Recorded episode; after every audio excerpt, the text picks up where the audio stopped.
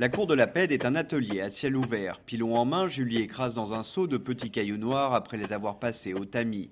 Le fondateur de l'association, Jean-Maxime Bléchaud, explique comment les produits collectés deviennent des bûchettes de charbon d'une vingtaine de centimètres. Lorsque les, les, femmes paient un sac de charbon et à la fin, il y a des résidus. Au lieu de verser dans la nature, on récupère ça on transforme en charbon écologique, y compris les déchets agricoles, euh, les cannes euh, de maïs, euh, arachides, tiges de coton.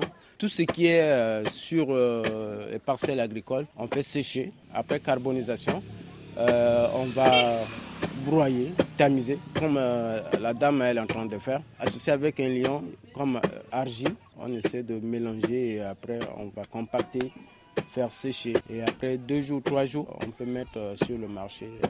Ça ne donne pas de, fumée, ça ne noircit pas la marmite.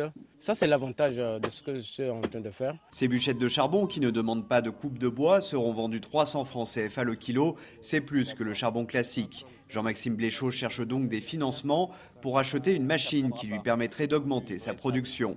Juste derrière lui, une pile de déchets plastiques, bouteilles, bassines, sachets. Ils viennent du centre-ville de Bangui et seront transformés en balustres ou en pavés, dont l'utilisation ne ferait pas de mal dans les rues cabossées de la capitale, à condition de bien respecter les proportions, nous dit Souvenance Divine. Pour avoir un bon pavé, on amène les déchets, on les nettoie, on enlève la terre pour avoir une bonne qualité.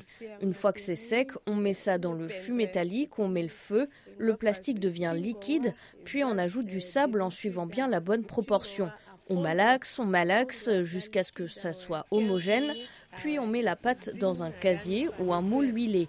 Après 15-20 minutes, c'est compact, on démoule et on lisse la surface. A priori facile comme une recette de gâteau, mais dangereux en raison des projections brûlantes. Jean-Maxime Bléchaud aimerait davantage de moules pour confectionner d'autres matériaux de construction. Il souhaite aussi que la Centrafrique suive les pays africains comme le Ghana ou le Burkina Faso qui ont commencé à recycler leurs déchets plastiques. François Mazé-Bangui, RFI.